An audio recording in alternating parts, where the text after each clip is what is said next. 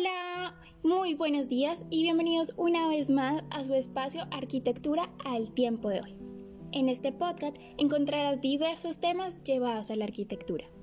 Mi nombre, Paula Andrea López Méndez. En el capítulo de hoy hablaremos sobre arquitectura mexicana. Para entrar en contexto, es de gran importancia entender que Ciudad de México en su origen fue una ciudad sobre una laguna, la cual marca hitos súper importantes en cuanto al diseño y la construcción de sus edificaciones.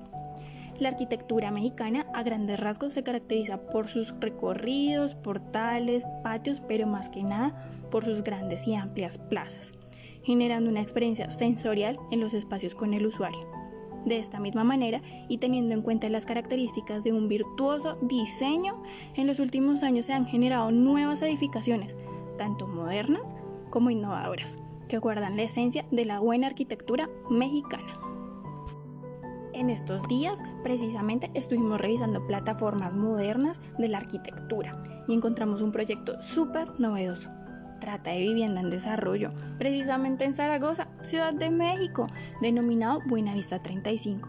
Este es realizado por una estudiante de la Facultad de Arquitectura de sexto semestre. Sí, señores, sexto semestre de la Universidad Católica de Colombia en donde se debe tener en cuenta los tres campos de la arquitectura, buscando generar un proyecto íntegro en todas sus escalas. Por un lado, se encontraba el ámbito urbano, que es la integración del edificio con el contexto. Por otro, se evidenciaba el diseño arquitectónico, y es aquí donde se indica el desarrollo volumétrico y espacial de cada uno de los apartamentos. Finalmente está el campo constructivo. Este refleja la parte técnica, como lo son los cimientos y las cargas que soporta el edificio. A través de una entrevista realizada en la plataforma Zoom a la diseñadora del proyecto Buenavista 35, nos explicó a fondo el proyecto desde la perspectiva de cada uno de los diseños. En la escala arquitectónica, el diseño consta de 15 apartamentos, cada uno con 60 metros cuadrados, a diferencia del último apartamento que se sitúa en el sexto nivel, el cual goza de 100 metros cuadrados. 100 metros cuadrados, ¿pueden imaginarse? Cada una de estas unidades de vivienda responden bioclimáticamente por medio de terrazas verdes y recolección de aguas lluvias, las cuales se aprovechan para el mantenimiento de la vegetación de las zonas comunes. Y cito, la sostenibilidad es esencial para la cualificación de la calidad de vida. Sarmiento 2018. Y sí, es muy importante cómo los seres humanos pueden ayudar al medio ambiente desde sus hogares. ¡Ey! ¡Stop!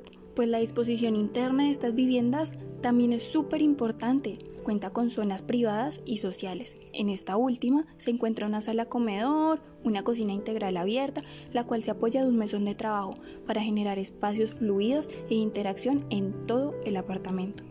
En las zonas más reservadas se encuentra un baño y dos habitaciones, las cuales se complementan con un balcón, espacio que hoy en día muchos anhelamos. Es interesante cómo los espacios hoy cambiaron nuestro hogar, y es que fueron transformados totalmente en zonas de estudio y trabajo, y a su vez cómo los balcones y las terrazas dentro de las viviendas le dan un plus en esta época. Y es que un poco de contacto con el exterior sin necesidad de salir de los apartamentos hace pasar momentos más agradables en esta época de pandemia. Buenavista 35 es un proyecto que responde técnicamente a una placa flotante como cimentación. Y en cuanto a su estructura, se logran evidenciar pórticos entre unos 40 por 60 centímetros, los cuales atraviesan placas aligeradas de casetones de poliuretano. El proyecto, en cuanto a su conexión urbana, hace alusión a la teoría del camaleón, que según nos cuenta la diseñadora del conjunto de apartamentos Buenavista 35, trata del escritor Neil Leach en su texto Camuflaje donde explica cómo el camaleón puede llegar a integrarse en un espacio a través de su alto talento de camuflaje. Y cito, el camuflaje delinea un espectro de grados de definición en sí mismo de un fondo dado.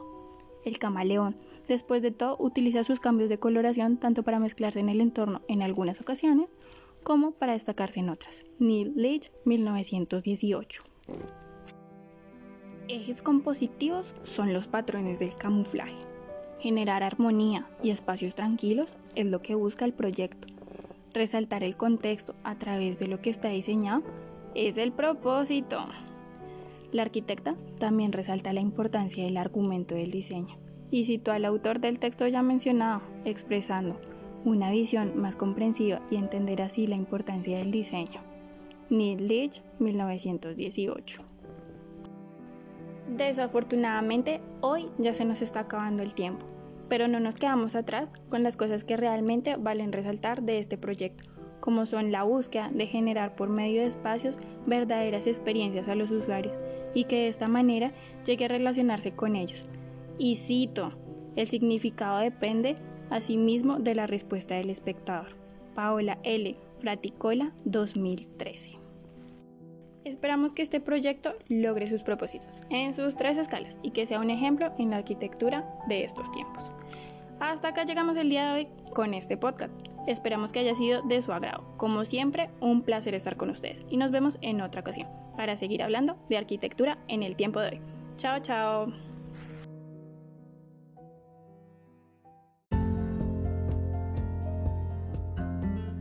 Hola, hola, hola mi amor, buenas noches por las noches. Sé que suena loco, pero tú sabes que yo te saludo así mi vida. Espero que ya la hayas pasado muy bien. Obviamente no estoy diciendo que ya se acabó tu día, pero sí te estoy avisando que llega un nuevo regalo mío.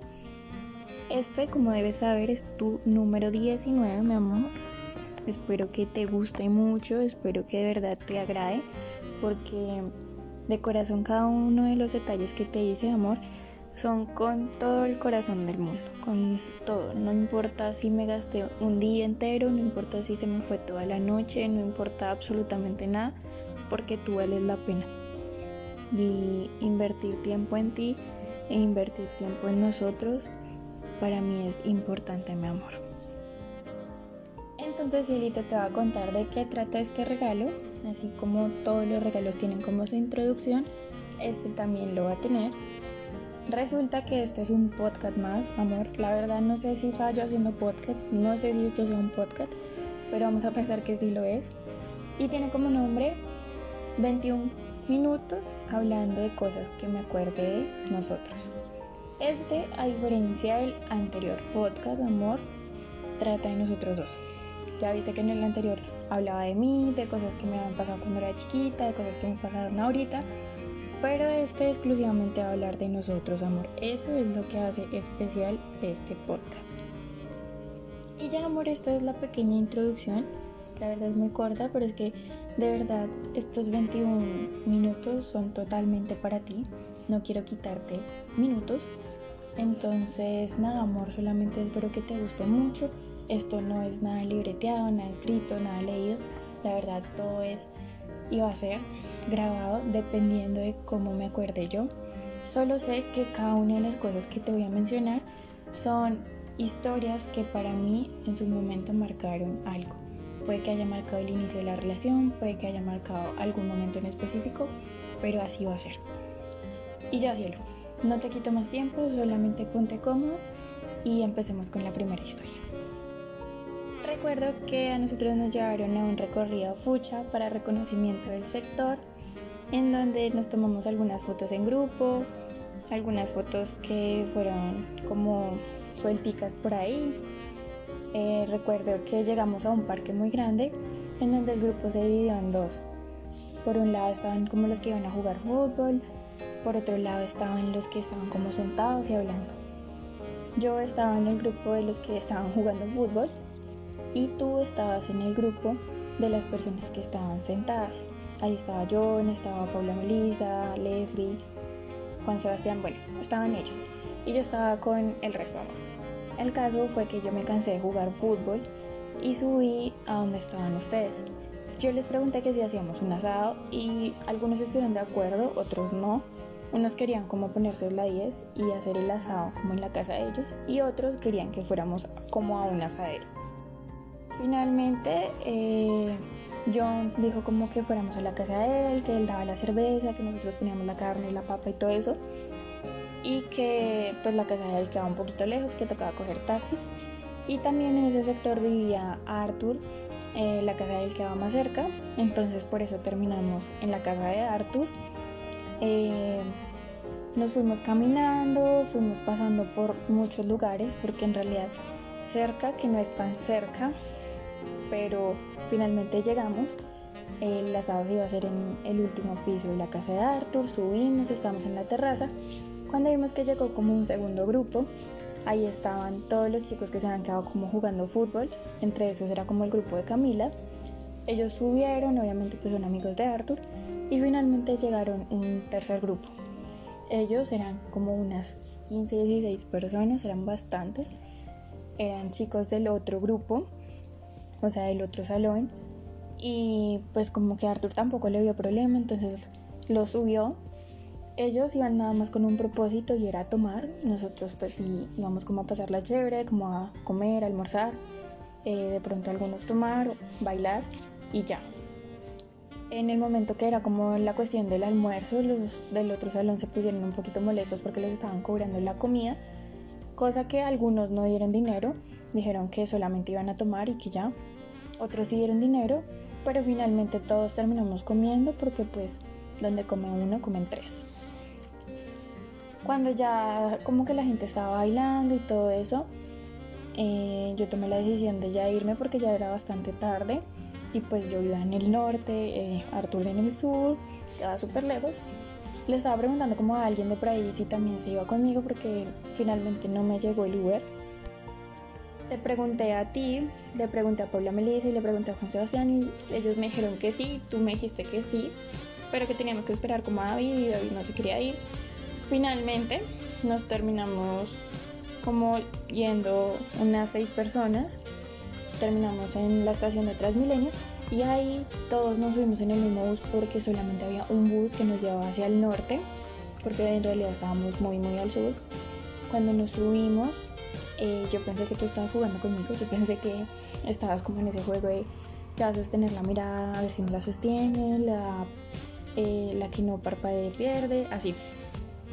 Pues yo no me iba a dejar, entonces pues yo te sostuve la mirada ya después cuando contamos esa historia, pues nos dimos cuenta que tú pensabas otra cosa. Pero pues yo siento, amor, que en ese momento fue cuando en realidad marcó el comienzo de nuestra relación. Historia número 2. Recuerdo que por esos momentos estábamos iniciando las clases presenciales de quinto. Eh, yo tenía un problema con mi estado de ánimo, la verdad estaba muy bajo, sentía depresión, la verdad, sentía que no podía llevar más la situación que, por la que estaba pasando. Eh, todo esto tenía que ver mucho con la actitud que mi papá estaba generando en su vida. Más que la actitud era su energía, la energía de él estaba muy pesada. No quería estar con nadie, ver que él eh, se la pasaba mirando al techo por horas, me hacía pensar que yo estaba cometiendo un error como hija y era el no saber qué le estaba pasando a mi papá para poderle dar una solución. En esos momentos yo no quería entrar a clases, sentía que me aburrían mucho las clases, sentía que no entendía nada de lo que estaban diciendo y recuerdo mucho que tú me preguntabas que por qué no entraba, que qué estaba haciendo, que dónde estaba y eso era muy bonito de verdad. Un día necesitaba el brazo de alguien, necesitaba ya desahogarme porque tenía muchas cosas en mi corazón y por casualidades de la vida me encontré contigo ya yéndome para mi casa. Eh, hablé contigo, te mencioné todo lo que estaba pasando y te pedí un favor, te pedí que me consiguieras dos medallitas de plata de San Benito me dijiste que era muy difícil conseguirlas en ese material que yo quería, pero que ibas a hacer todo lo posible por conseguirlas. La verdad, ese momento para mí es muy especial porque eh, recuerdo muy bien que pues nuestra amistad no era nada fuerte en esos momentos. Tú y yo sabemos que pues sí éramos amigos, porque yo no puedo negar que no éramos amigos, pero la relación no era tan fuerte, no era como siempre contigo Santi o algo así, nada que ver. Éramos amigos muy alejados y ver la reacción que tuviste al verme mal, al verme que yo necesitaba un favor, fue algo muy, muy, muy bonito. Te lo agradezco de corazón, como novia, como amiga y como persona que de verdad te tiene un gran aprecio y te admira. Historia número 3. Recuerdo que cuando estábamos en quinto ya en las clases virtuales, eh, yo estaba en el grupo de Leslie, Carol, sin embargo tuvimos un pequeño choque en donde tomamos la decisión de separarnos. Precisamente para esa semana la profesora de Arqui dijo que teníamos que hacer una exposición sobre un referente con los grupos que pues ya teníamos conformados. Como yo no tenía grupo, le escribí a David si me podía hacer con ustedes él me dijo que sí, que todo bien, que igual iba a preguntar a Geraldine y te iba a preguntar a ti si me puede hacer con ustedes, porque igual ustedes eran un grupo. En esos momentos Geraldine respondió que sí, que no había problema, pero que igual faltaba tu respuesta. Te hablé a ti y me dijiste que sí, que no había ningún inconveniente. En ese momento, como todo fue por llamada contigo, te dije que te tenía que contar algo, te dije que había soñado contigo y muy, muy, muy, muy resumido, me dijiste que también habías soñado conmigo. Te conté que era lo que había soñado después de insistirme mil veces porque la verdad me daba mucha pena contarte porque era algo muy comprometedor. Y me di cuenta que tú también te habías soñado cosas muy similares a lo que yo había soñado. En ese momento me di cuenta que eras mi alma gemela. Porque de verdad es algo fuera de lo normal que tú sueñes con alguien y que esa persona sueñe contigo y aparte que sueñen cosas iguales como nos pasó a nosotros. Desde ahí te considero mi alma gemela y mi vida entera. Historia número 4. Precisamente el semestre pasado, eh, pues nos vinimos a vivir acá porque literalmente ya después de ocho meses ya vives en un lugar nos vinimos a vivir acá y pues yo entraba a clases virtuales. En ese momento pues no caímos en cuenta que no había internet acá. Sin embargo pues contábamos con los datos de mi papá y de mi mamá. Yo veía clases con los datos de ellos dos exclusivamente para eso. En el momento que yo terminaba clases tenía que apagar el internet y si tenía que enviar algún trabajo me lo prestaban para enviar el trabajo y ya, no más lo apagaba en ese momento.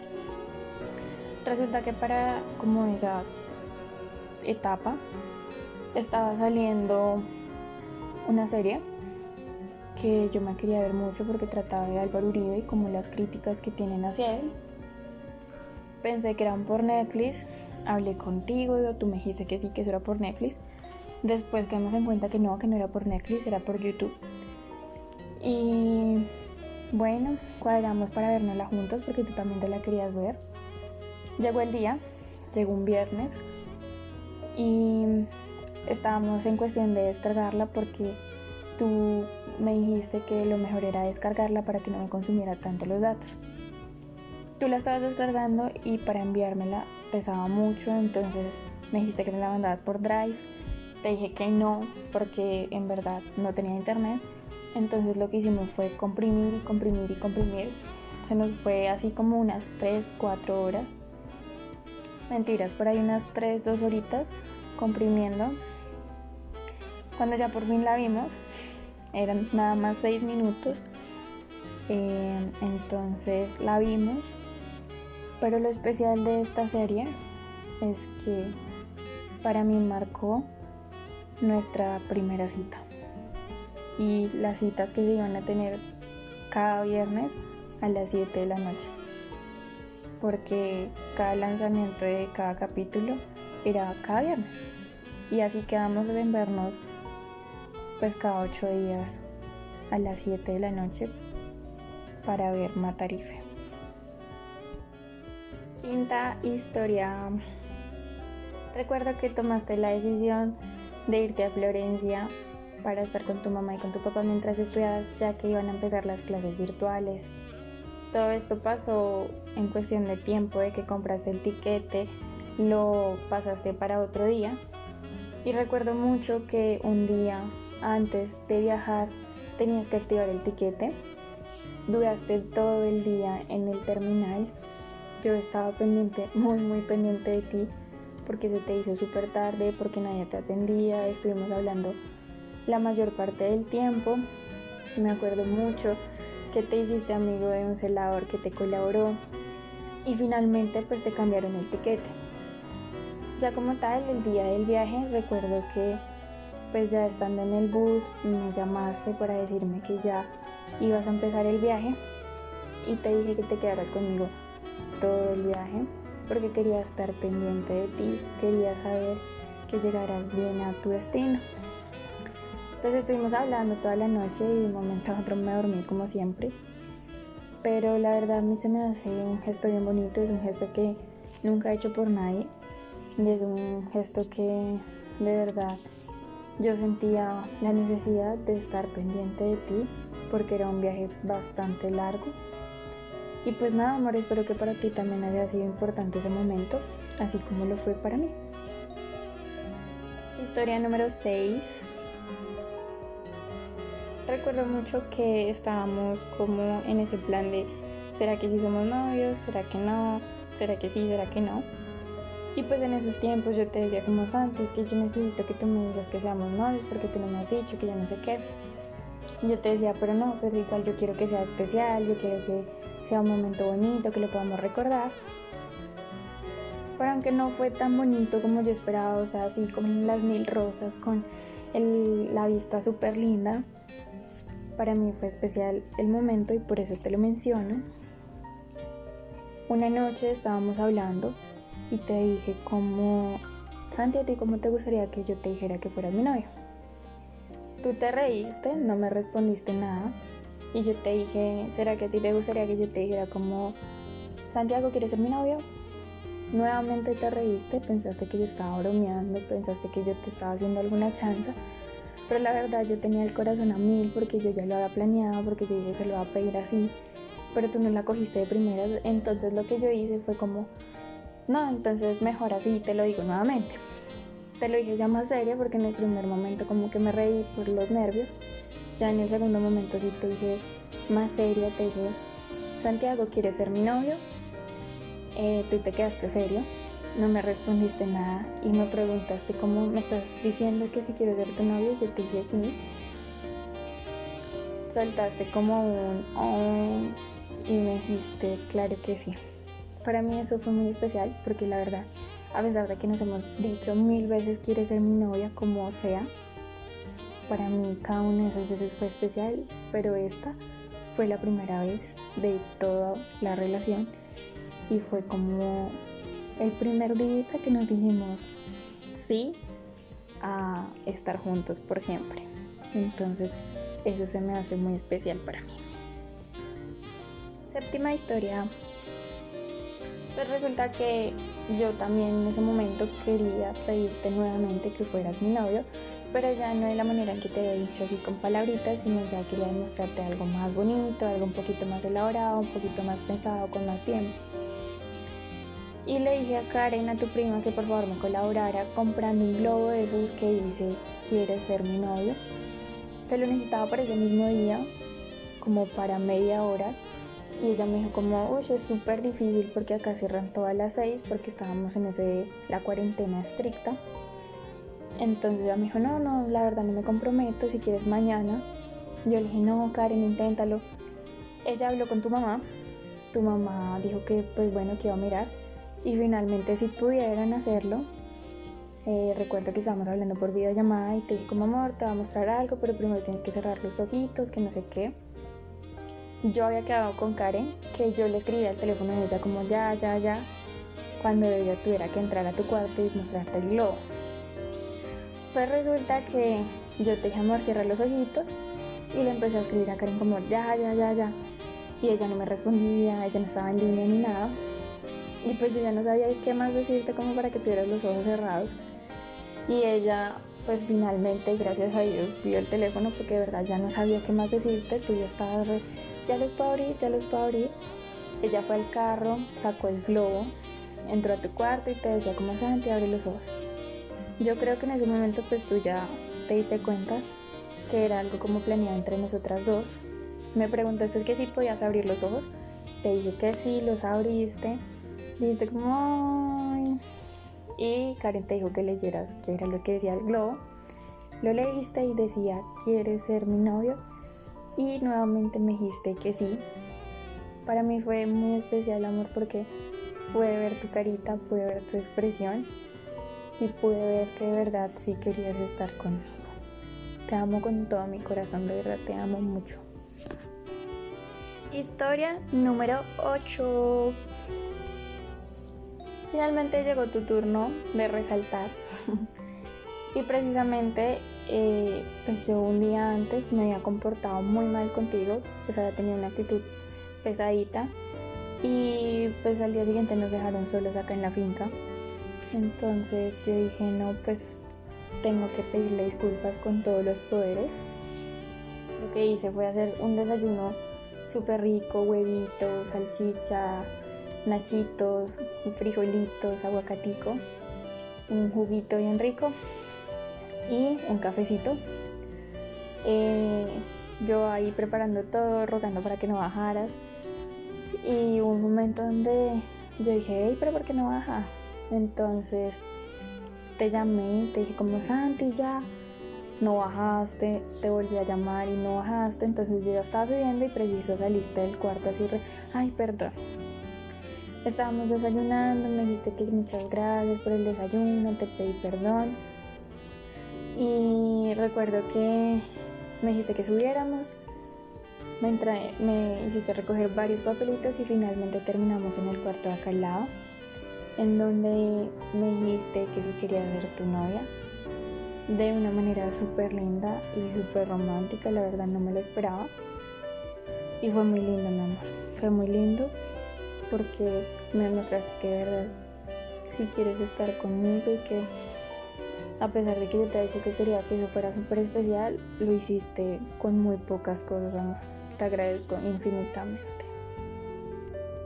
Y bueno, mi amor, se nos acabó el tiempo. Esas son algunas historias. Faltan muchísimas porque en verdad hemos pasado por muchas cosas, pero estas son algunas, cielito. Espero que te hayan gustado, que hayas disfrutado, que hayas recordado conmigo te amo con todo mi corazón, mi vida. Aquí ya acaba tu regalo número 19. Falta el 20 y el 21. Y espero que así como espero que te hayan gustado los regalos anteriores, espero que te gusten estos dos que llegan. Te amo con todo mi corazón, cielo, eres mi luz de cada día. Feliz, feliz, feliz y feliz cumpleaños al amor de mi vida.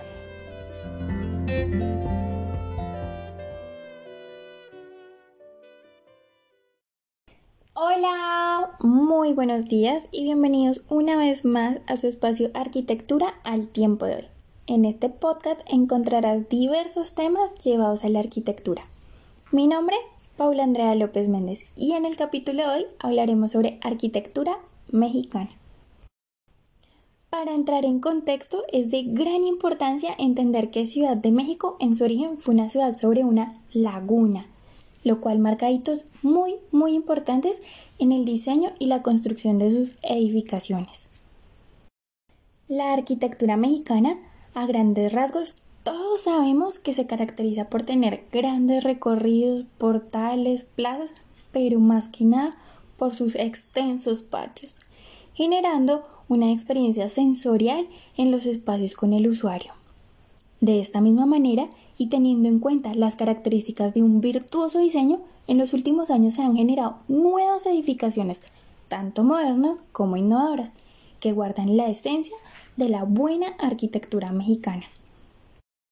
En estos días precisamente estuvimos chequeando y revisando plataformas arquitectónicas y adivinen qué, encontramos un proyecto de vivienda en desarrollo, precisamente en Zaragoza, Ciudad de México, denominado Buenavista 35.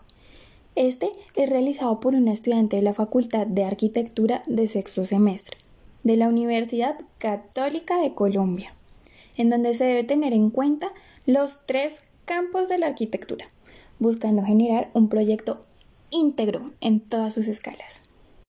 Por un lado se encontraba el ámbito urbano, que es la integración del edificio con el contexto. Por otro, se evidencia el diseño arquitectónico, y es aquí donde se indica el desarrollo volumétrico y espacial de cada uno de los apartamentos. Finalmente estaba el campo constructivo, Este refleja la parte técnica como lo puede llegar a ser sus cimientos y las cargas que va a soportar el edificio. Nosotros no nos quisimos quedar atrás y es por eso que realizamos una entrevista a través de la plataforma Zoom a la diseñadora del proyecto Buenavista 35, quien nos explicó a fondo el proyecto desde la perspectiva de cada uno de los diseños. El proyecto en cuanto a su conexión urbana hace alusión a la teoría del camaleón, que según nos cuenta la diseñadora del conjunto de apartamentos, trata del escritor Neil Leach en su texto Camuflaje, donde explica cómo un camaleón puede llegar a integrarse en un espacio a través de su alto talento del camuflaje. Y cito, el camuflaje delinea un espectro de grados de definición de sí mismo contra el fondo A.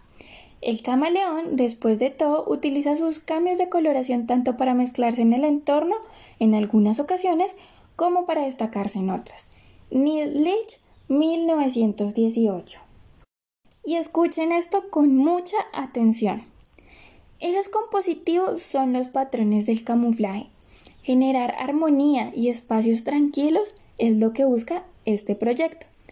Resaltar en el contexto a través de lo que ya está diseñado es el propósito. ¿Mm? Como vieron el arquitecto ahí. La diseñadora también resalta la importancia del argumento del diseño y citó al autor del texto ya mencionado expresando una visión más comprensiva y entender así la importancia del diseño. Neil Leach, 1918. En el ámbito urbano, ella también nos ilustró acerca del diseño exterior. Esta se origina por la formación de una malla compositiva marcada por los ejes urbanos de las mismas pautas que indica el proyecto arquitectónico. La primera intervención, teniendo en cuenta las reglas de diseño urbano, son la renovación de los andenes en Zaragoza. Y es que uno de los problemas que más se resalta en el sector de Buenavista es el deterioro y la mala distribución en cuanto a andenes y vías, pues los senderos peatonales son muy, muy estrechos y las vías, adivinen qué, son invadidas por automóviles, quienes llegan a estacionarse allí por días enteros. Es por ello que la propuesta de diseño de andén tiene elementos inclusivos como lo pueden ser adoquines táctiles, rampas e iluminarias, que en este caso van incrustadas en el suelo, ayudando al correcto desarrollo de la persona en el espacio público. No obstante, la diseñadora resalta el desarrollo de una peatonal restringida, la cual marca el inicio de un eje cultural donde se pueden encontrar diferentes actividades para la reactivación urbana del sector. Por tal motivo, ella crea el proyecto, el cual denomina las 3C, que incluye un centro comercial, un centro de artesanías y un centro cultural. Y de esta forma, ella le da fin a su intervención urbana. Aquí nos gustaría resaltar la importancia del concepto de inclusión que maneja la arquitecta, lo que la hace ir en contravía del tradicional diseño urbano, donde no tienen en cuenta al peatón como parte fundamental del desarrollo del espacio público. Esta innovadora idea también está presente en el edificio Buenavista 35. Es por ello que la diseñadora nos especificó el desarrollo del objeto arquitectónico. Puertas adentro. En la escala arquitectónica, el edificio consta de 15 apartamentos, cada uno con un área de 60 metros cuadrados, a diferencia del último apartamento que se sitúa en el sexto nivel, el cual goza de 100 metros cuadrados. 100 metros cuadrados, ¿pueden imaginarse? Cada una de estas unidades de vivienda responden bioclimáticamente por medio de terrazas verdes y recolección de aguas lluvias, las cuales se aprovechan para el mantenimiento de la vegetación de las zonas comunes. Y cito, la sostenibilidad es esencial para la cualificación de la calidad de vida. Sarmiento 2018.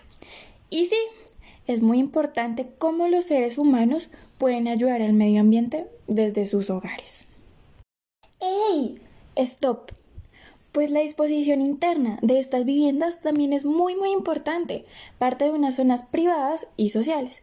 En esta última se encuentra una sala comedor, una cocina integral abierta, la cual se apoya de un mesón de trabajo para generar espacios fluidos e interacción con todo el apartamento. En las zonas más reservadas se encuentra un baño, dos habitaciones, las cuales se complementan con un balcón, espacio que hoy en día muchos anhelamos. Es impresionante cómo los espacios de nuestro hogar hoy fueron transformados totalmente en zonas de estudio y trabajo. Y a su vez, cómo los balcones y las terrazas dentro de las viviendas le dan un plus en esta época. Y es que un poco de contacto con el exterior sin necesidad de salir del apartamento hace pasar momentos más agradables en esta época de pandemia. Buenavista 35 es un proyecto que responde técnicamente a una placa flotante como cimentación. Y en cuanto a su estructura, se logran evidenciar pórticos entre unos 40 por 60 centímetros, los cuales atraviesan placas aligeradas en casetones de poliuretano. Desafortunadamente hoy ya se nos está acabando el tiempo, pero nos gustaría resaltar algunas cosas que de verdad son importantes en este proyecto, como la búsqueda de generar por medio de los espacios verdaderas experiencias a los usuarios y de esta manera éste llegue a relacionarse con ellos, ya que, y cito, el significado depende asimismo de la respuesta del espectador. Paola L. Fraticola 2013. Esperamos que este proyecto logre todos sus propósitos en sus tres escalas y que sea un ejemplo en la arquitectura de estos tiempos. Hasta acá llegamos el día de hoy en este podcast. Esperamos que haya sido de su agrado. Como siempre, es un placer estar con ustedes.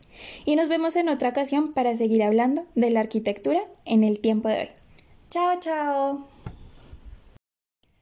Hola, muy buenos días y bienvenidos una vez más a su espacio Arquitectura al tiempo de hoy.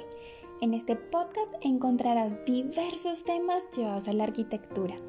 Mi nombre, Paula Andrea López Méndez en el capítulo de hoy hablaremos sobre arquitectura mexicana. Para entrar en contexto, es de gran importancia entender que Ciudad de México en su origen fue una ciudad sobre una laguna, lo cual marca hitos súper súper importantes en cuanto al diseño y la construcción de sus edificaciones. La arquitectura mexicana a grandes rasgos todos sabemos que se caracteriza por sus recorridos, portales, plazas, pero más que nada por sus amplios y extensos patios, generando una experiencia sensorial en los espacios con el usuario. De esta misma manera y teniendo en cuenta las características de un virtuoso diseño, en los últimos años se han generado nuevas edificaciones, tanto modernas como innovadoras, que guardan la esencia de la buena arquitectura mexicana. En estos días precisamente estuvimos revisando las plataformas arquitectónicas modernas y encontramos un proyecto de vivienda en desarrollo, precisamente en Zaragoza, Ciudad de México, denominado Buenavista 35. Este es realizado por una estudiante de la Facultad de Arquitectura de sexto semestre de la Universidad Católica de Colombia en donde se debe tener en cuenta los tres campos de la arquitectura, buscando generar un proyecto íntegro en todas sus escalas.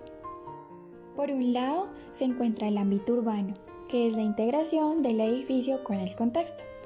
Por otro, se evidencia el diseño arquitectónico, y es aquí donde se indica el desarrollo volumétrico y espacial de cada uno de los apartamentos.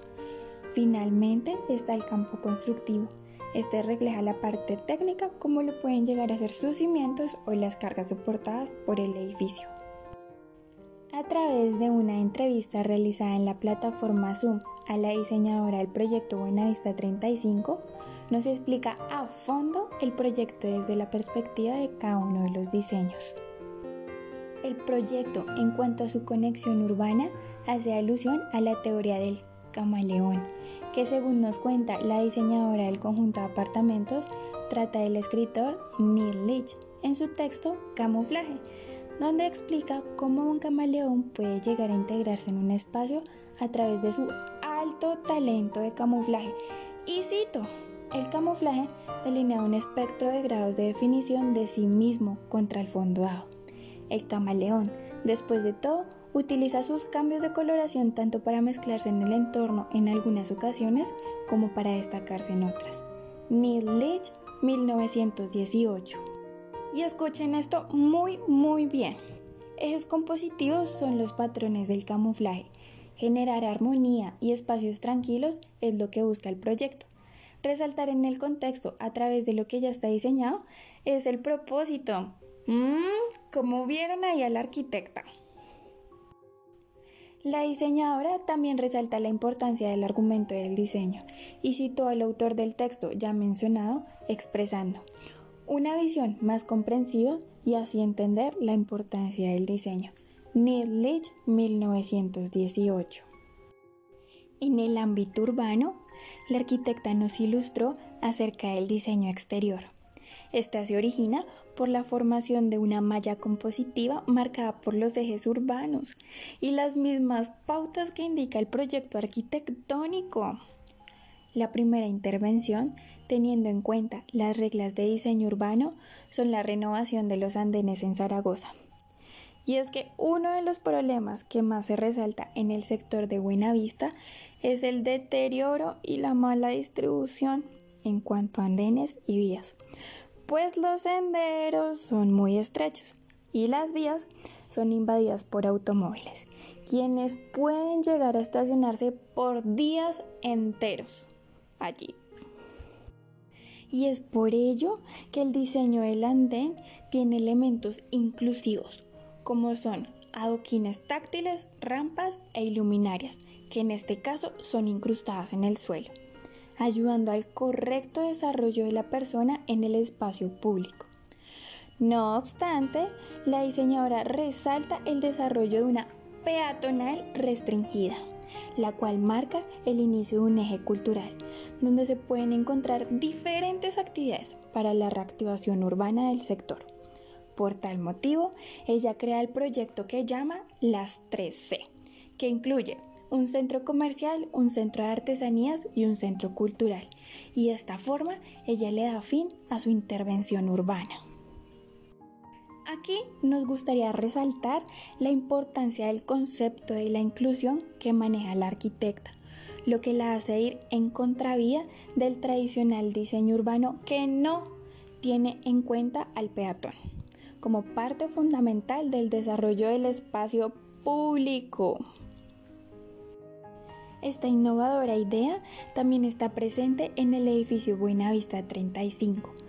Es por ello que la diseñadora nos especifica el desarrollo del objeto arquitectónico puertas adentro. En la escala arquitectónica, el edificio consta de 15 apartamentos, cada uno con un área de 60 metros cuadrados, a diferencia del último apartamento que se sitúa en el sexto nivel el cual goza de 100 metros cuadrados. 100 metros cuadrados, ¿pueden imaginarse? Cada una de estas viviendas responden bioclimáticamente por medio de terrazas verdes y recolección de aguas lluvias, las cuales se aprovechan para el mantenimiento de la vegetación y las zonas comunes. Y cito, la sostenibilidad es esencial para la cualificación de la calidad de vida. Sarmiento 2018. Y sí, es muy importante cómo los seres humanos pueden ayudar al medio ambiente desde sus hogares. ¡Ey! ¡Stop! Pues la disposición interna de estas viviendas es también muy importante. Aquí encontramos zonas privadas y zonas sociales. En esta última se encuentra una sala comedor, una cocina integral abierta, la cual se apoya de un mesón de trabajo para generar espacios fluidos e interacción con todo el apartamento.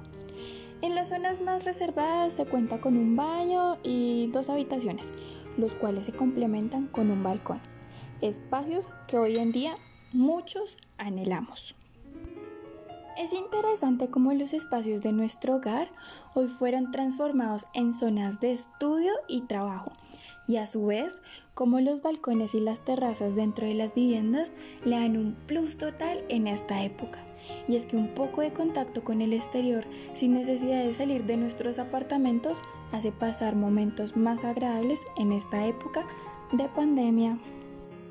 Buenavista 35 es un proyecto que responde técnicamente a una placa flotante como cimentación y en cuanto a su estructura se logran evidenciar pórticos entre unos 40 por 60 centímetros, los cuales atraviesan placas aligeradas en casetones de poliuretano.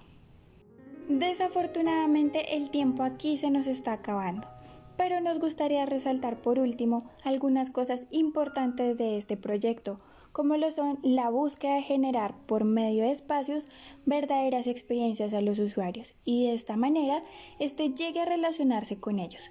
Y cito, el significado depende asimismo de la respuesta del espectador. Paola L. Fraticola, 2013. Esperamos que este proyecto logre todos sus propósitos en sus tres escalas y que sea un ejemplo en la arquitectura de estos tiempos. Hasta acá llegamos el día de hoy con este podcast.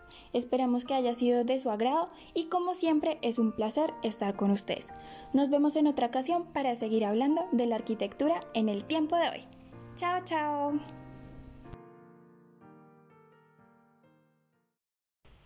Hola, muy buenos días, mi nombre es Paula Andrea López Méndez, estudiante de la Facultad de Arquitectura de la Universidad Católica de Colombia. Actualmente estoy cursando sexto semestre y uno de los propósitos para este curso es la planeación, desarrollo y diseño de un portafolio arquitectónico, el cual nos representará como los futuros arquitectos que seremos.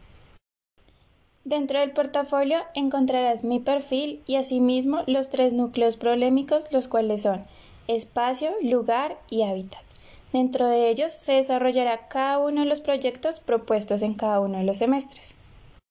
Finalmente, me gustaría invitarte a que ingreses a través de este QR a mi portafolio y así puedas explorarlo más a fondo. Muy buenos días, mi nombre es Paula Andrea López Méndez, estudiante de arquitectura de sexto semestre. Hoy vengo a presentarles un proyecto de apartamentos situado en la zona oriente de la Ciudad de México se distingue por tener tres vías secundarias y una primaria alrededor de la manzana en donde se encuentra el proyecto. Frente a una de las calles secundarias queda una peatonal restringida, que es el resultado de una intervención entre el proyecto arquitectónico y urbano. La manzana en donde se encuentra el proyecto cuenta con una topografía plana, situándose entre un taller mecánico y un colegio de primaria, el conjunto residencial Buenavista 53, que cuenta con una volumetría en escalonamiento en forma de pirámide, puede llegar a alcanzar 18 metros de altura y su mínima llegaría a 3 metros. El conjunto está integrado por dos puntos fijos, los cuales hacen alusión y están situados de tal forma que haya un equilibrio entre los metros de desplazamiento internamente del proyecto. Gracias a que el proyecto está escalonado en su fachada principal y que cuenta con dos vacíos, Posee buena ventilación y obtención de luz solar. En los costados norte y sur de las manzanas de intervención se presenta la propuesta de diseño exterior. Esta se origina por la formación de una malla compositiva marcada por los ejes urbanos y las mismas pautas que indica el proyecto arquitectónico. La primera intervención, teniendo en cuenta las reglas de diseño urbano, son la renovación de los andenes en Zaragoza. Uno de los problemas que más se resalta en el sector de Buenavista es el deterioro y la mala distribución en cuanto a andenes y vías, pues los senderos peatonales son muy estrechos y las vías son invadidas por automóviles. Es por ello que el diseño de andén tiene elementos inclusivos como los son adoquines táctiles, rampas e iluminarias incrustadas en el suelo, ayudando al correcto desarrollo de la persona en el espacio público. No obstante, se resalta el desarrollo de una peatonal restringida, el cual marca el inicio de un eje cultural, donde se pueden encontrar diferentes actividades para la reactivación urbana del sector. Por tal motivo se crea el proyecto Las 3C, que incluye un centro comercial, un centro de artesanías y un centro empresarial. Dentro de ellos se podrán encontrar zonas de chorros, descanso, entretenimiento, vegetaciones que activarán el sentido del olfato y por supuesto cada una de las actividades que se puedan realizar dentro de cada uno de los centros. Cabe resaltar la importancia de cómo el concepto de inclusión que se maneja dentro de este proyecto lo hace ir en contravía del tradicional diseño urbano, donde no se tiene en cuenta al peatón como parte fundamental del espacio público. Esta innovadora idea también está presente en el edificio Buenavista 35, es por ello que se especifica el desarrollo del objeto arquitectónico puertas adentro. En la escala arquitectónica se evidencia en primera planta los equipamientos del proyecto, donde se encuentra un gimnasio y una ludoteca, donde grandes y chicos pueden disfrutar de este espacio. También se encuentra un punto de control. Allí se evidencia una cocineta y un baño pequeño. En la portería se encuentra la zona de buzón, que es donde se deja toda la correspondencia de cada uno de los departamentos. De igual forma, en este mismo nivel se encuentra la administración, que se encarga del control de todos los asuntos que puedan suceder en el edificio. En este mismo nivel encontraremos urbanismo. Aquí, en la circulación se encontrará vegetación. Si seguimos el recorrido, en la parte derecha llegaremos a lo que sería uno de los puntos fijos, al lado está el primer vacío. Allí encontraremos zona de descanso, chorros y vegetación. Si seguimos al fondo encontraremos lo que es la ludoteca. En su parte izquierda encontraremos lo que es el segundo vacío. Acá encontraremos un árbol gigante, el cual nos generará sombra y nos permitirá tener un lugar fresco. Igual que el anterior vacío, se encontrará vegetación, se encontrarán zonas de descanso y zonas de chorro. Un piso más arriba ya se encuentran como tal los apartamentos. Estos pertenecen a una sola tipología que varía entre 60 metros cuadrados y 67 metros cuadrados. La disposición interna de estas viviendas parte de unas zonas privadas y sociales.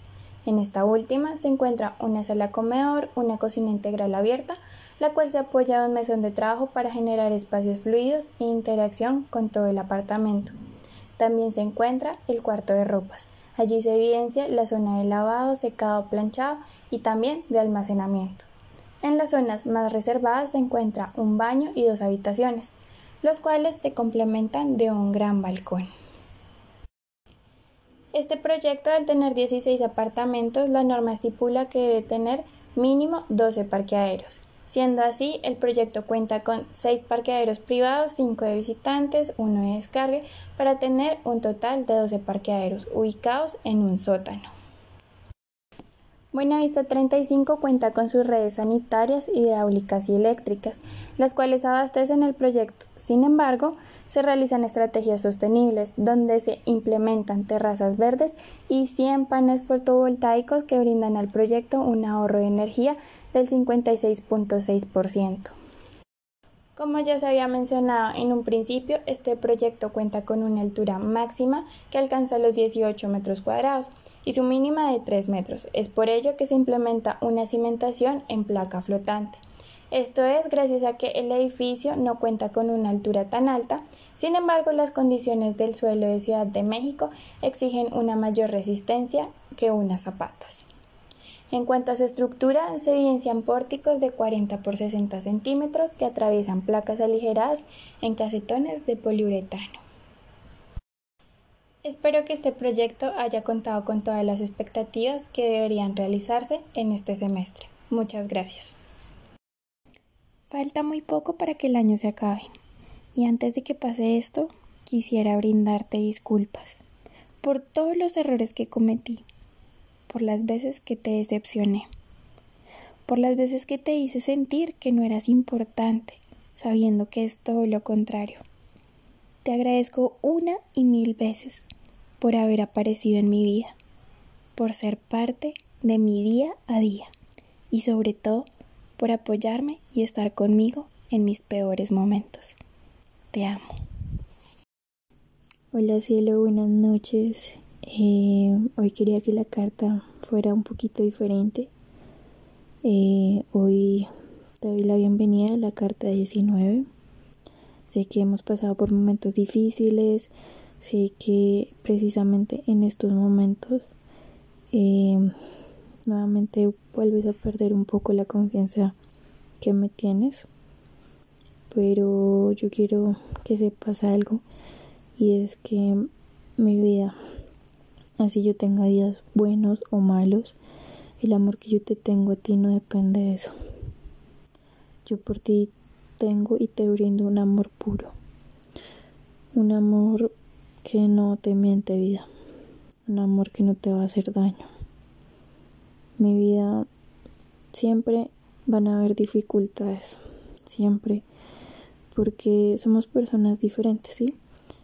Tenemos vidas diferentes, eh, vivimos momentos diferentes y eso hace que hayan diferentes circunstancias. Eh, sí, te acepto que he tenido estos días no una actitud buena. Sin embargo, yo a ti te amo muchísimo, mi amor. Me he sentido un, poco triste, pero eso no cambia el amor que yo te tengo, amor. Eso no rompe la promesa que yo hice. Eso no quiebra absolutamente nada de lo que yo te he dicho. Yo a ti no te voy a hacer daño, mi amor. Yo por ti soy totalmente transparente. Yo lo único que quiero lograr es día a día poderte enamorar más y más hasta llegar al punto en el que yo estoy, mi amor, que es totalmente enamorada de ti. Dios me dé fuerza y me dé vida para seguir haciéndolo, mi amor, para seguir cumpliendo con todo esto que he luchado, mi amor. La constancia y la perseverancia es quien me ha guiado hasta donde estoy hoy, mi amor. Y créeme que dos días que estuve mal, mi amor, que me sentí baja de nota, no van a hacer que todo el amor que tengo hacia ti se acabe o todas las ganas que le he echado se pierdan, porque no es así, mi amor. Solamente quiero que sepas que te amo infinitamente y que voy a seguir luchando por esto. Te amo con todo mi corazón. Hola cielo, buenas noches. Eh, hoy quería que la carta fuera un poquito diferente. Eh, hoy te doy la bienvenida a la carta 19. Sé que hemos pasado por momentos difíciles, sé que precisamente en estos momentos eh, nuevamente vuelves a perder un poco la confianza que me tienes pero yo quiero que sepas algo y es que mi vida, así yo tenga días buenos o malos, el amor que yo te tengo a ti no depende de eso. Yo por ti tengo y te brindo un amor puro, un amor que no te miente vida, un amor que no te va a hacer daño. Mi vida siempre van a haber dificultades, siempre porque somos personas diferentes, ¿sí? Tenemos vidas diferentes, em, vivimos momentos diferentes y eso hace que hayan diferentes circunstancias. Eh, sí, te acepto que he tenido estos días no una actitud buena. Sin embargo, yo a ti te amo muchísimo, mi amor. Me he sentido un poco triste pero eso no cambia el amor que yo te tengo, amor. Eso no rompe la promesa que yo hice. Eso no quiebra absolutamente nada de lo que yo te he dicho. Yo a ti no te voy a hacer daño, mi amor. Yo por ti soy totalmente transparente. Yo lo único que quiero lograr es día a día poderte enamorar más y más hasta llegar al punto en el que yo estoy, mi amor, que es totalmente enamorada de ti. Dios me dé fuerza y me dé vida para seguir haciéndolo, mi amor, para seguir cumpliendo con todo esto que he luchado, mi amor. La constancia y la perseverancia es quien me ha guiado hasta donde estoy hoy, mi amor. Y créeme que dos días que estuve mal, mi amor, que me sentí baja de nota, no van a hacer que todo el amor que tengo hacia ti se acabe o todas las ganas que le he echado se pierdan, porque no es así, mi amor. Solamente quiero que sepas que te amo infinitamente y que voy a seguir luchando por esto. Te amo con todo mi corazón. Hola, hola, mi amor. Bienvenido a la carta número 20. Mi corazón, eh, la verdad, Siento que cuando las cartas eh, son así, se sienten un poquito más, ¿sí? Porque puedes notar el estado en cómo te envío las cartas, puedes em, ver si estoy mal, si estoy triste, cómo me siento en ese momento, qué estoy haciendo en este momento. Siento que es más como más abierto el hecho de, de hacer las cartas así. Entonces creo que por unos días voy a hacerlo así y en otros momentos lo haré de otra forma. Eh, quizás en algunos días las volveré a escribir. Pero eh, créeme que absolutamente todas las cartas, amor, tienen el mismo valor y el mismo sentimiento. Todas tienen mucho, mucho amor, así sean escritas, así sean videos, así sean audios, todas tienen el mismo valor, cielo. Eh, bienvenida a la carta número 20. Eh, hoy cumplimos la mitad del ciclo. Son 40 días, obviamente no significa que el día que cumplamos la carta número 40 ya todo va a finalizar. Em, pero me alegra mucho, mi amor. Me alegra mucho haber llegado y haber persistido hasta el día en que hoy estamos. Sí, porque no ha sido solamente un logro mío, sino también ha sido un logro tuyo, mi amor.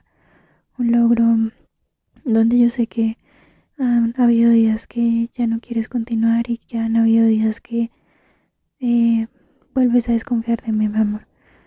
Pero para mí es muy, muy grande lo que está pasando hoy. Para mí es muy bonito, mi amor. Es muy, muy especial el hecho de que sigamos luchando por lo que tuvimos. Mi amor, quiero decirte y quiero pedirte perdón. Esta carta más que nada es para pedirte perdón para pedirte disculpas por mis actitudes que he tenido. Eh, sé que eh, me he molestado con algunas cosas que has dicho, pero mi amor, es porque en algunas cosas que dices no son verdad, ¿sí? Tú a veces te refieres aquí a que yo te engaño. Yo a ti no te engaño, mi amor, yo contigo soy la persona más transparente del mundo, mi amor. Y quiero pedirte disculpas si te sientes engañado, si te sientes decepcionado, si sientes que te he fallado, amor. Créeme que yo a ti lo único que te quiero brindar es amor, amor puro. Quiero, contigo tengo planes muy, muy firmes, cielo. Quiero tener una familia contigo, quiero casarme contigo, quiero viajar contigo, Quiero que construyamos nuestra casa juntos. Quiero que, que seamos felices, que nos amemos mucho, que nos brindemos mucho, mucho amor. Yo a ti te amo demasiado, mi amor. Y por nada en el mundo te voy a volver a hacer daño, por nada en el mundo te voy a volver a fallar. Claro que habrán momentos malos, mi amor. Nosotros somos personas totalmente diferentes. Y en toda relación siempre van a haber disgustos. Lo importante es saber decir las cosas, cielo. Pensar y después sí reaccionar. Eso es lo que siempre tenemos que hacer, mi amor. Pensar y luego sí reaccionar para que nuestra relación no se quiebre, para que nuestra relación crezca. Y en los momentos que vamos a tener como dificultades, amor, porque siempre, siempre van a haber dificultades por más exitosa que sea nuestra relación, siempre van a haber momentos en que no vamos a estar de acuerdo, eh, siempre los dos. Pero ahí es importante llegar a un punto medio, un punto donde los dos estemos de acuerdo, un punto donde los dos digamos, ok, no es lo que yo quería, pero es un punto donde los dos nos favorecemos. Eso es lo que yo quiero contigo, mi vida. Nada, mi amor. Feliz. Carta número 20. Te amo con todo, todo, todo, todo mi corazón. Eres mi todo. Y me llevas lentamente a imaginar una vida donde tú puedas estar. Y me llevas lentamente a imaginar una vida donde te pueda cuidar. Ahí es, mi amor, escucha. Porque si no es contigo, no es con nadie más. Es algo que tú nunca, nunca entenderás. Con alguien más yo no me puedo conformar, sabiendo que alguien va a tomar mi lugar. Nadie te verá como yo te voy a ver. Quiero cumplir las cosas que acordamos en hacer. Y si la vida me da a escoger, te escojo a ti otra vez. Te amo, mi amor. Esta es la carta número 22. Es un poquito corta, pero es la letra perfecta para describirte lo que siento por ti. Te amo mucho, mucho, mucho, mucho, mucho. Y me llevas lentamente a imaginar A una vida donde tú puedas cuidar. Good evening. My name is Andrea Lopez. Second semester during this uh, period, I was presenting my practices in the company Tracer. Um, Tracer is an architect company dedicated to the design and construction of space fo- uh, focus and satisfy the expectation. Um, they were client projecting the naming functional and exclusive space. Tracer is a small office which configured by a reception with two uh, workstations and device to say bar weather of fine workstation. At its uh, back of um, there is office there is um, mirror by five mirror cubicle where the chief architect needs to the cubicle there is um administration area that has to work station. And finally there is a kitchen a filing area and the um, bedroom. Mm, the project we're in the semester is um, Store Center. And the covered in, in a project the mini warehouses. And for rent, mm, is a location can be found between Carrera Sexta and Caracas Avenue. It's uh, located in um, a strategic point. Um, because it is a lot of uh, and this is favored for warehouse for rent. Some landmarks are um, San Victorino, San Andresito, Plaza Bolívar, and other. Um, the store center has the full width uh, space and 303 uh, warehouse for 9 cubic a quick mirror with have flexibility to create bond. Lever levers uh, with uh, facilitate the movement of um, kind of good. Uh, biometric control to guarantee the um, safety uh, of the merchandise and every claim the benefits and amenities is security, comfort, safe everything, um, biosecurity, uh, struck at the point, and um, quality. Um, first and second flooring. Uh, on the front flooring, we find the reception, six warehouse distribution areas and the unloading areas, uh, fixed point, uh, bathroom batteries, and uh, 88 uh, wineries. And the second floor, we find the administration area, seven warehouse distribution area, machine room uh, and bathroom batteries, and the home uh, 100 um, warehouse. And in the uh, third level, we find uh, drawn the in zone to the earth zone. And here we only event uh, on 115 um, wine nears. Um, we uh, here we find the uh, fridge and the bear store center in the whole center of Bogota.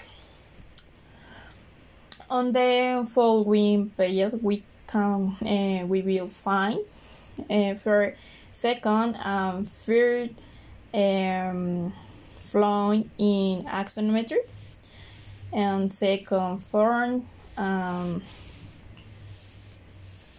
third form. Then uh, we find both uh, internal and external renders and then we we finish to the entire process in which it was tried during the seventh semester. And good night is the project um, Discover Strong Center. Good evening. My name is uh, Nindria Lopez. Seventh semester during this period, I was presenting my practice in the company Tracer. Tracer is an architecture company dedicated to the design to construction of the space focused and satisfying the expectation uh, they are claimed projecting dynamic functional and exclusive space. Tracer is a small office which is configured by a reception with two uh, workstations and by two sidebar whether uh, or five uh, workstations at the back uh, of the office there is three mirror by a five mirror cubicle where the chief architect next to the cubicle there is um, um, administration uh, area that has to two stage. Finally, there is a kitchen, a filing area, and the bathroom. The project work in the semester is the Cover Store Center. Um, the Decover uh, in a project, the meaning warehouse uh, for rent uh, is a location can be found between Carrera Sexta and the Caracas Avenue.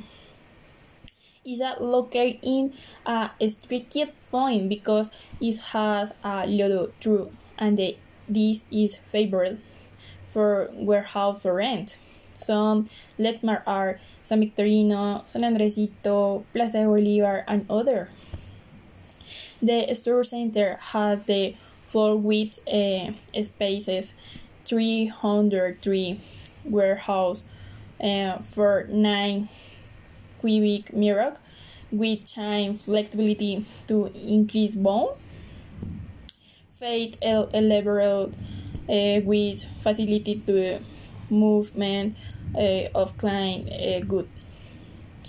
Um, biometric control to guarantee the stability of the um, merchandise and never, and never uh, client. Mm, the benefits and amenities is security, comfort, uh, safe if everything by security, uh, through uh, strategic point and quality. Third and fourth and second floors. On the first floor, we find to the reception, the warehouse, distraction areas, the overloading area, fifth point, um, bathroom batteries and aiding weight gears. And the second floor, we find the uh, administrative area, seven warehouse, distribution area, meeting room, bathroom, batteries, and the under warehouse.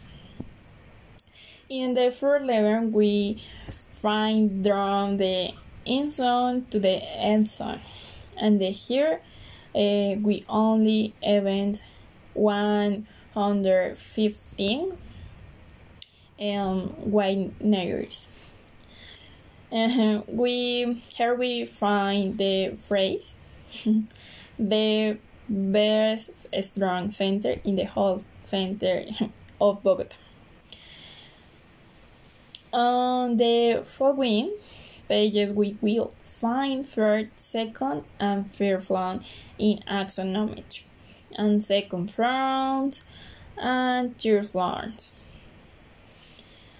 Then um, we find both internal and external renders, and we then we finish where interprocess in the washer during the seventh semester.